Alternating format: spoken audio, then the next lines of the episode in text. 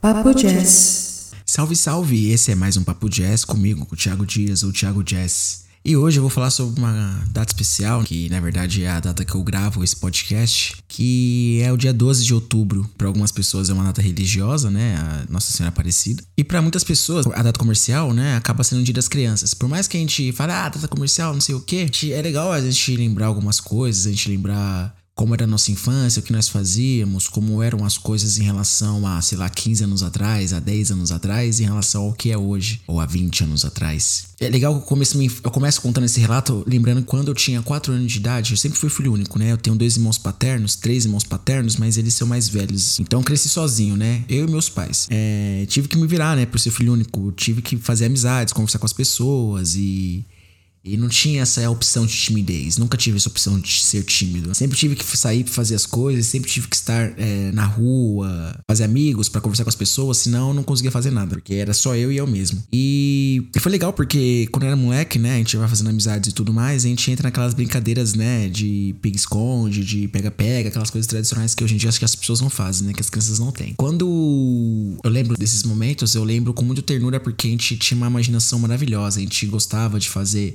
agir, né, com de acordo com os filmes, com as séries que nós víamos, né, com os desenhos que a gente assistia. Então a gente, por exemplo, via Harry Potter e queria ser brincar de Harry Potter, e pegava uma vareta da árvore que caía e fazia como uma varinha. Ou assistia Dragon Ball Z e queria ser o Goku, o Gohan, o Tanks, ou Cavaleiros do Zodíaco, né? Cavaleiros do Zodíaco era o que a gente mais brincava. Eu lembro que eu era sempre aquele de cisne. Eu não lembro o nome dele agora. Eu sei que era é um loirinho. Eu lembro que era sempre ele. E isso foi assim, fez muito na nossa cabeça quando a gente era moleque. Isso eu falo quando eu tinha uns 4 anos de idade, até sei lá quando, né? Até uns 10, mais de 10, 11, 12, por aí. É muito louco porque, assim, só a gente tá falando de 2000, 2003, 2000 2, por aí, né? Lembro que a gente pintou nossa rua, nossa rua era rua sem saída, né? Então a gente tinha uma sensação de comunidade que a gente se juntava e fez. Eu não, né? Eu só participei. Que a gente fez a pintura da rua para a Copa do de 2002, né? Copa do Mundo de 2002.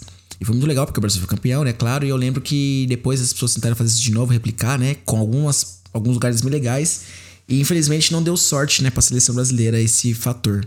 É muito louco pensar, será que eles fazem isso em outras cidades do mundo, em outros lugares, quando tem Copa do Mundo? Será que eles pintam a rua? Que loucura. E, enfim, aí é muito louco pensar que a gente sempre se reunia, não tinha celular, não tinha essas porras, e para conversar e fazer as coisas, falar merda, né? Porque a gente é criança, né? Aí sempre tinha um que tinha mais condição que o outro, outro que tinha outra realidade, outra vivência, aí era mais afastado ou era menos afastado. Aí tinha às vezes esse choque de realidade, de pensamentos, né, de criação. E mas isso também pra gente naquele período também fez parte pra gente entender algumas coisas, né? Claro que muitas coisas que a gente via, a gente notava, a gente não entendia o que queria dizer, mas como era tudo ali numa rua só, todo mundo muito aproximado, todo mundo muito junto, mais que algumas coisas acontecessem entre as pessoas, as suas famílias, acabavam repercutindo pra parte externa porque a gente tava todos os dias saindo, saindo assim, né? Indo na rua, se vê, a gente sai de casa pra estar na rua e fazer alguma coisa. Eu não, eu não vou ser o cara que vai fazer saudosismo, nada disso, porque eu sempre acho que o momento atual é melhor que o momento que passou. Mas eu acho que as coisas eram bem diferentes na nossa época, né, em relação a como a gente se divertia, como que a gente lidava com algumas coisas. Claro que a gente também não entendia de porra nenhuma. E em comparação com hoje, né, que as crianças têm muita informação, tem tudo na palma da mão delas, às vezes elas acabam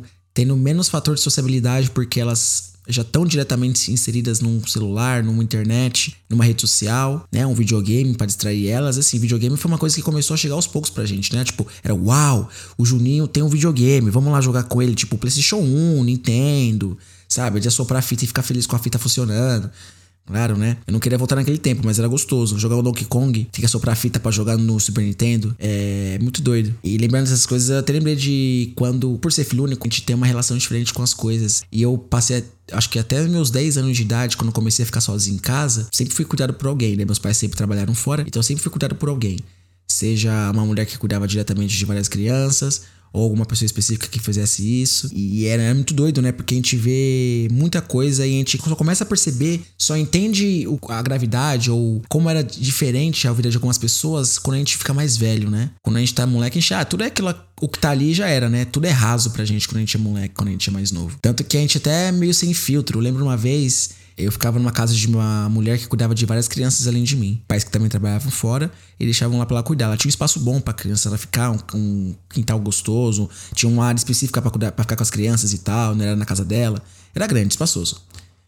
Inclusive a tia Indy, um abraço pra ela. Eu lembro uma vez que eu tava pra ir pra escola, não fui pra escola, não sei o que, e lá tinha um videogame, lá tinha um Super Nintendo. E olha só a situação do ser humano. Eu não lembro quantos anos eu tinha, eu devia ter uns 7, 8 anos, 9, 8, não, uns 8, 9 anos por aí. Aí eu falei que tava doente com dor de cabeça e eu não fui pra escola né? E ela avisou pra minha mãe e tudo mais, né? Tudo bem. Aí no dia seguinte, tinha um garotinho jogando o videogame que eu queria jogar, né? Porque eu falei isso para não ir pra escola para jogar mais videogame que era meu vício. Aí até, até hoje é um pouquinho. E aí, quando o garoto tava lá, eu peguei e falei assim, de supetão: Ah, então, ontem eu fingi que eu tava doente só pra poder jogar mais. E, e ela tava na nossa frente, tinha Índia.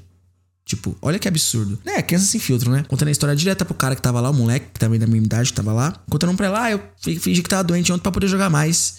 Aí, claro que ela me baniu de jogar videogame por um tempo, me fudi, né? E, enfim, foi tenso. E era meio que isso, né? A gente, era, é, a gente vivendo nesse mundo louco, maluco, tentando entender as coisas e tentando, tentando fazer o melhor que a gente queria, o que a gente pudesse, né? Se divertir. Por exemplo, a escola, esse conceito de bullying, assim, parecia uma coisa natural. É pertencente à escola. Estar na escola é ser zoado e fazer zoeira. Então, era meio que você. Não, a gente não chegava com essas informações que as crianças têm hoje. De saber o que, que é um limite, o que, que é uma coisa, o que, que é uma zoeira, o que, que é uma ofensa, o que é um desrespeito, uma, uma discriminação, um preconceito. Então, a gente chegava lá meio que, né, cabeça fresca demais. E achava que era meio que por aí, odiava essas coisas que aconteciam, claro, mas achava que, tipo, você pertence à escola. Mas como eu, no meu caso, falando da minha experiência, como eu sempre passei por isso, e eu não tinha muita escolha o que fazer, né? Eu, não, nunca fui uma pessoa que faltei pra escola muito. Nunca faltei na escola muito. Eu sempre ia pra escola bastante.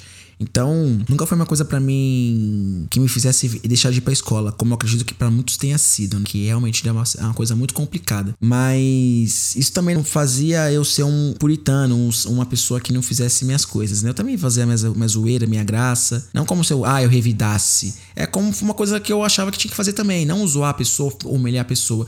Mas fazer uma gracinha, uma zoeira, ficar de implicância. Eu fazia isso sim. Vou falar que, tipo, ai meu Deus, eu era na escola e era oportunidade pra várias pessoas. E não. Claro que hoje em dia tem uma problemática muito, muito maior em relação a isso, muito mais aprofundada, as consequências psicológicas na vida dessas pessoas posteriormente. Claro que todos nós ficamos machucados ou afetados psicologicamente com o que aconteceu na escola, com certeza. E estamos lidando com isso, né? Nossa geração é a geração da, de cuidar da saúde mental, né? De preocupação com a saúde mental, que também se explica com as coisas que aconteceram na época da escola. Então, não, não são coisas levianas ou são coisas dispensáveis no nosso crescimento, na nossa vida. E aí, cara, algumas coisas na escola né, que a gente via acontecer, isso já mais na transição da 11, 12 anos, 13 anos, quando a gente consegue perceber mais coisas, quando a gente tá chegando na puberdade. A gente vê, por exemplo, eh, tinha muito medo de exposição, de humilhação, ofendido nesse sentido, de passar uma vergonha entre outras pessoas. Então a gente acabava se protegendo muito de, maneira, de maneira provocativa do que, do que de uma certa forma de defesa. Então, às vezes, antes de se defender ou esperar o ataque, a gente já cutucava ou provocava antes, né, para ver o que acontecia. De repente, também para ver a relação de uma pessoa que estudava com você ou de colega de classe. Isso rolava muito. Eu não sei como que é hoje, né? Eu acho que deve ser pior. E aí é isso, a gente vai passando por essas fases das nossas vidas e a gente vai crescendo, a gente vai crescendo vendo as coisas que acontecem em casa, as coisas que acontecem ao redor, as famílias em sua volta, as famílias, seus amigos, Uh, os seus amigos mesmos, como eles, como eles ficam, o que, que eles começam a fazer, porque a gente tem aquela ideia de. A gente, quando tem há 10 anos, a gente pensa que em 20 anos a gente vai continuar sendo amigo dessas pessoas, que a gente vai ter as mesmas ideias. Mas não, às vezes é coisas de ocasião. Essas pessoas que eu cresci junto, que eram um pouco mais velhas do que eu, nós não temos nada a ver hoje em dia, ou temos poucas coisas a ver. Um, uns anos depois disso, né, na adolescência para fase adulta, isso me pegava muito, me incomodava muito. Hoje em dia eu, eu vejo com menos importância, né, com, men com menos com menos pesar. Mas ainda assim pega, né? Como as coisas, às vezes, as pessoas se afastam por causa de nada, por causa de pouca coisa, sendo que vocês passaram tantos momentos da vida e tudo juntos. E o que é legal você fazer essa transição para vida adulta e você acompanhar essas histórias dessas pessoas, né? Você saber que elas têm feito, aonde foi o momento de mudança na vida delas e na sua também. Então a gente fica muito curioso para saber dessas coisas e às vezes as pessoas se afastam, né? E que é inevitável. Eu acho que cada vez menos tem, tem tido essas coisas, né? Eu não sei se é uma coisa geracional, se é algo do, comportamento, se a, nossa modernidade tem a ver um pouco com, com isso. Porque de repente você, pensando antes da minha época, você era amigo de uma pessoa vocês cresciam, vocês tinham qual forma de, lá, de conversar? É, não tô nem falando de e-mail, hein? E-mail já era uma coisa avançada. Telefone? Telefone ou carta. Agora imagina hoje em dia que você às vezes não é próximo da pessoa, mas você sabe tudo que ela pensa, ou quase ou grande parte dos pensamentos dela, porque ela posta tudo na internet. Ela posta um story, posta um, uma foto, posta um tweet, posta sei lá o quê. Aí você fala, caralho, né? Olha o pensamento dessa pessoa. E vice-versa, pode ser a mesma coisa também. Ela pode não concordar com o que você pensa, com o que você faz. E fica aquela coisa, né? Meio, hum, não sei e tal. Então as pessoas se afastam. Eu não sei porque eu tô falando disso, né? Mas. Porque eu sempre acabo fazendo as pontes, né? As pontes são inevitáveis. É difícil você falar de coisas que aconteceram há 20 anos atrás, há 15 anos atrás, e você fazer a ponte com o momento atual. Então, é, são coisas que são muito diferentes. Mas, assim, resumindo a minha infância, cara, quando eu era moleque, assim, eu sempre fui falador. Então, quando eu tinha 4 anos de idade, me colocaram para ser orador da escola, da turma. Inclusive, eu tenho uma foto disso. Talvez que seja a capa do podcast. Pensei nisso agora. E também, é, sempre fui assim, né? O mais descarado na sala, o cara mais divertido. Divertido não, né? O cara mais desbocado, o, o, o irreverente, o comunicativo, o que fazia as coisas, o que falava as coisas. Mas nunca aquela pessoa que, nunca aquela pessoa que era arteira, que disruptivo na sala, não, nada disso.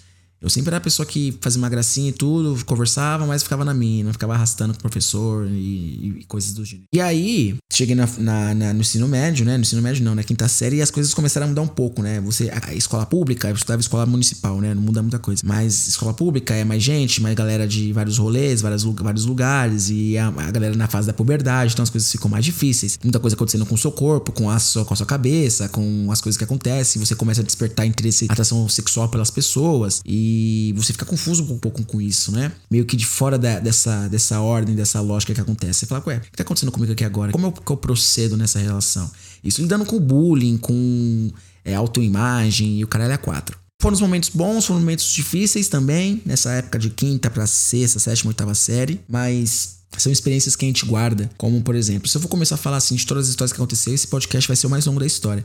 Mas aquela ideia da ordem, de que você tinha que ver a ordem sendo exercida na escola entre outras figuras, né? Não mais aquela figura dos pais, né? Como aquela coisa de da régua é, moral ou da, da ideia de como você tem que proceder e agir. Então, isso entrava muito em conflito com as coisas que tinham, porque tinha muita gente delinquente, não delinquente, mas gente que era fazer bagunça, que era arteira, que arrastava na sala, que arrastava no corredor, na escola. E como que eles lidavam com isso? A gente percebia como que era lidar com isso como alguns lidavam. E a gente começou a pensar, por que essa pessoa é desse jeito? Por que essa pessoa é assim? Por que essa pessoa é assada? Por que tem um cara que não abre a boca na sala de aula, passa um ano inteiro letivo sem falar direito, e tem gente que, tipo, faz o caralho a quatro na, na escola o ano todo, né? E vai e volta de coordenação, de diretoria e tá lá. Por que então, são pessoas tão diferentes assim? A gente começa a entender quando mais velhos que as pessoas, às vezes, elas têm histórias de vida diferentes, têm origens diferentes, têm contextos sociais diferentes, e que às vezes isso pode contribuir na relação de como ela é na escola. Então, a escola, cara, a escola, a escola, assim, eu falo pelo menos a escola pública, ela é um, ela é um lugar que acontece muita coisa. Claro que a gente não vai ter a cabeça que a gente tem hoje, voltando pra escola, né? Sendo transplantada para aquela época. Mas assim, para pra pensar, a escola, como estudo de muitas questões sociais, ela é uma coisa muito louca. Porque ali numa escola pública mesmo, você tem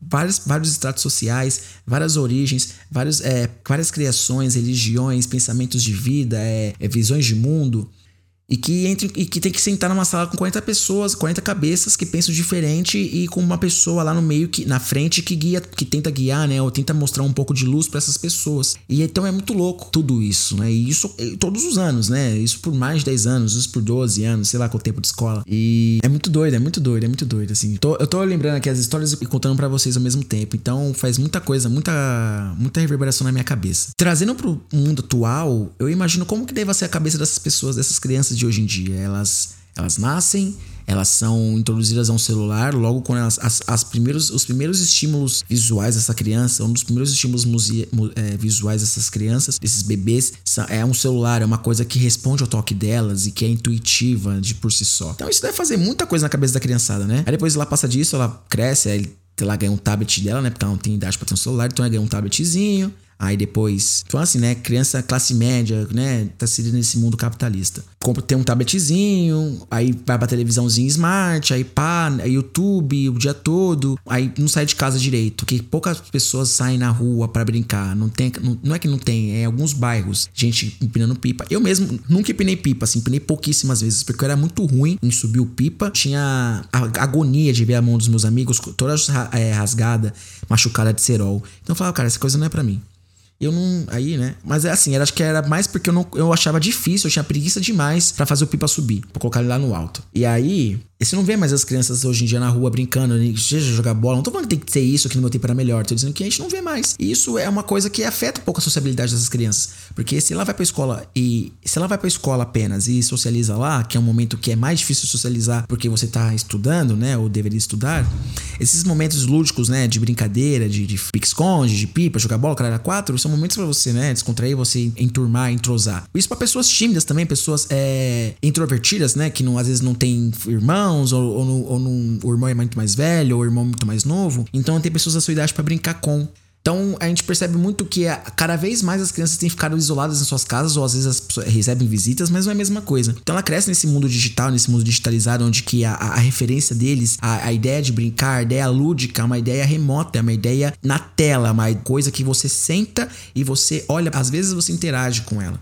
Né? Você interage de repente apertando um botão, né? Clicando alguma coisa. Então é, é, é muito diferente essa relação como é hoje. Aí depois você passa para adolescência, você tem um celular, aí você ganha um celular hoje. É, é, Instagram, é YouTube, é Instagram, é WhatsApp, é Twitter, é Facebook, TikTok, TikTok nem, nem, eu nem comecei a falar do TikTok. O TikTok por si só, em relação à infância e adolescência, ela rende um episódio inteiro e uma série inteira só sobre o TikTok. Mas a gente pensa, a gente percebe que tem muita rede social, então a, a criança, o adolescente, elas têm que criar uma imagem de si, sendo que às vezes ela entende como que é o mundo lá fora, a sociedade lá fora. Nem a gente entende. Imagina as pessoas são mais novas que estão chegando agora nesse mundo. Elas talvez elas tenham maior facilidade de lidar com essas redes sociais, mas elas talvez não, talvez não saibam o que fazer nelas ou como fazer alguma coisa interessante ou como não se expor tanto nelas, né? Eu mesmo falo para todo mundo que eu converso, que eu fiz uma festa um dia, começando a chover. Eu fiz uma festa um dia de 7 anos de idade, criança todo mundo tinha celular. Isso faz uns dois, três anos. Todo mundo tinha celular pica, celular iPhone caro, assim. Por que uma criança de 8 anos, 9 anos vai precisar de um celular desse, sabe? Eu me fico me perguntando. E, então, isso, isso torna a infância, as, as crianças cada vez mais introspectivas e fechadas em si, quando tem aquele mundo todo, né? A gente já é assim hoje, né? Imagina que uma criança que tem poucos estímulos é, externos, né? Que mal entrou nesse mundo social de você estar lá e conversando com as pessoas e fazer amizades e desenvolver alguma coisa. Às vezes as pessoas elas fazem coisas que são postas a elas, que são apresentadas a elas. Às vezes um pai força o filho a falar com uma criança ou a ir a algum lugar e a criança não quer ir porque quer ficar no celular, quer ficar no videogame. E às vezes é meio que isso, né? E pensa nisso ao longo do tempo, né? O adolescente que depois se torna adulto, uma pessoa com enormes problemas de sociabilidade. Não que na nossa época não tivesse isso, claro que tinha. Mas eu acho que hoje em dia é cada vez mais essa ansiedade, essa falta de, de diálogo com as pessoas, de entender esse mundo, né? Esse universo que estão ali, que tá ali perto de você e não de uma maneira distanciada. Eu acho que isso afeta muito a relação das crianças, né, com o mundo de hoje. Porque se a gente já é assim, a gente é adulto, eu tô chegando eu tô mais perto dos 30 do que dos 20, né? Então, se isso é problemático para nós, imagina para as crianças. Né? E eu tô ficando um pouco repetitivo, mas que tem muita coisa acontecendo ao mesmo tempo aqui agora. É meio que isso, né? Esses dilemas que também a gente passava por em relação a, a ser adolescente e ver que tá chegando a época de trabalhar, que você começa a ter namoradinha, que você começa a tomar cerveja, que você começa a fumar um negocinho, usa um negocinho aqui. Eu nunca fui dessa galera que fritava e ia pra escola. Eu nunca achei da hora isso, né? Sempre era meio cuzão, assim. Eu comecei a curtir mesmo o rolê quando eu me formei. Olha só que engraçado. Quando eu tinha 17 para 18 anos, quando eu tinha terminado de estudar, eu comecei a fumar maconha, comecei a beber mesmo, comecei a dar rolê. Antes disso, não tinha meu tesão, assim. Meu tesão era mais jogar videogame, é, sei lá o quê. E quando a gente vai chegando nessas fases, né, de, porra, acaba na infância e tudo mais, a gente na verdade, a gente tinha uma ânsia, né? Tinha uma, uma vontade tão grande de querer ser adolescente, ser adulto logo, né? Ai, não vejo a hora de ser 18. Ai, não sei o quê. Porque a gente tinha muita coisa que a gente queria fazer, ou a gente se sentia no jeito de fazer, que nos eram é, evitadas, que nos eram impedidas de fazer. Então, era meio que uma. Era um grito de liberdade. Não sei como que é hoje, isso hoje em dia, né? Como que as pessoas percebem isso.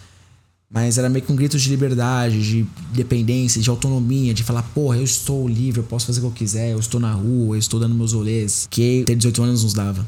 Mas depois veio o choque, né? Quando você chega nos 18, passa tão rápido as coisas que você fala, porra. Mas é assim, é um eterno aprendizado, é uma constante é, luta, né? Uma constante. Uma, uma, uma constante vivência. As coisas que a gente passa, as coisas que a gente vai vendo no mundo, com nossos amigos em volta, com as pessoas que nós estudamos, crescemos juntos, pessoas que se perdem, infelizmente, pessoas que vão para outro caminho e que você fica até meio chocado. Você fala, nossa, mas ele era essa pessoa quando a gente fazia coisas juntos, a gente dava rolê, a gente estudava junto. Essa pessoa às vezes ela foi para outro caminho, ou tá, em, ou tá, não, nem tá mais aqui na Terra, ou tá trancado. E. Então, então a gente fica muito triste quando a gente vê essas coisas, né? Porque a gente vê que realmente o tempo tá passando. Né? Que a gente fala, uau, eu tô aqui com 26 anos de idade, eu posso falar de coisas que aconteceram há 15 anos atrás com uma clareza, com uma, com uma lucidez de pensamento. Você fala, caralho, 20 anos. Eu, eu nem sabia que era fazer ideia de que era 20 anos na minha cabeça. Tipo, o que, que é? O que, que são 20 anos? Há pouco tempo atrás eu não tinha ideia do que era isso. E agora eu posso falar com uma naturalidade, não tanta, mas com alguma, sobre 20 anos atrás. E assim é, é louco, né? Assim, vai. É, se eu for começar a linkar também as coisas que eu queria falar exatamente tópico por tópico, eu sei que ia ficar muito longo e ia acabar entrando em muitos assuntos específicos, porque eu faço muitas pontes, né? Eu vou relacionar uma coisa com a outra e acaba sendo outras situações. Mas assim, resumindo, era uma infância, apesar de mais humilde, com meus pais e tudo mais, mais tranquila, mais de boa, assim, sempre pude me divertir, fazer as coisas com amigos, sair, ir pra fazer coisas diferentes ter coisas legais para fazer, usar a criatividade e imaginação. A geração de hoje também é muito criativa, ela é muito inteligente, ela é muito, assim, acho que é a melhor geração que tem. Mas às vezes acho que elas faltam, falta um pouco dessa sociabilidade, não por culpa delas exatamente mas pelo entorno, pelo que a sociedade, pelo que a sociedade criou e que colocou as crianças nesse front, né? Então, era, um, era uma infância difícil em algumas coisas em relação a como lidar com as coisas. Ser uma criança negra num contexto racista que a gente vive no Brasil, lidar com bullying era uma coisa. Ser filho único também era um outro fator de ter que fazer amigos por fora, né? Não ter aquela pessoa que você cresceu junto e tal. Claro, né? Você ser filho único ou não, não faz você ser menos sociável ou não. Mas era uma necessidade que eu tinha que ter, né? Senão eu ficaria no meu. Senão eu não conversaria com ninguém o meu dia inteiro. E, e seus pais não querem ouvir o que você tem pra falar quando você é moleque, né? Pô, raramente. Sempre foi uma, foi uma infância de, de, de, ter que me lidar, de ter que lidar com as coisas, de ter que me virar com o que eu tinha, de ter que fazer as coisas acontecerem. Que na verdade, naquela época eu lembro com uma. com O que a partir de hoje eu lembro com uma coisa muito como algo muito bom, naquela época eu lembro como algo ruim, chato, cansativo às vezes, né? Meio triste. Claro que eu me vejo naquela época também como uma pessoa que era muito criativa e que fazia várias coisas diferentes. Não na infância também, mas na chegando na fase da adolescência, a vida adulta. Essas também foram ferramentas que me foram fornecidas para que eu pudesse fazer as coisas que eu faço hoje, ou a pessoa quem eu sou hoje. E eu não me arrependo de nada, assim, claro que algumas coisas eu não queria, não queria ter visto, não queria ter vivenciado, experienciado, mas no geral foi uma infância boa. Eu acredito que tudo que nos mata nos fortalece. E tudo que é. Tudo que acontece com os outros tem que nos servir de exemplo também, né? Pro bem e pro mal. Então é meio que isso, né? Eu acho que eu vou ficar por aqui nesse episódio. Eu queria fazer só um dropzinho, né? Desse, desse dia especial que é Dia das Crianças.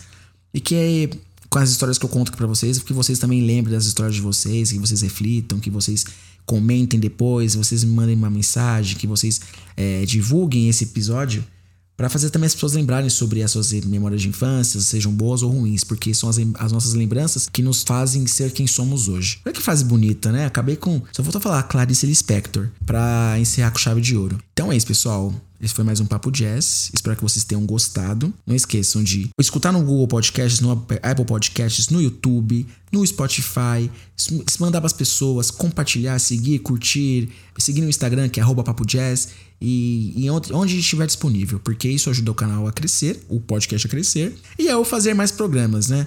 Porque, vamos ser sinceros. então é isso, pessoal. Tamo junto e é nóis.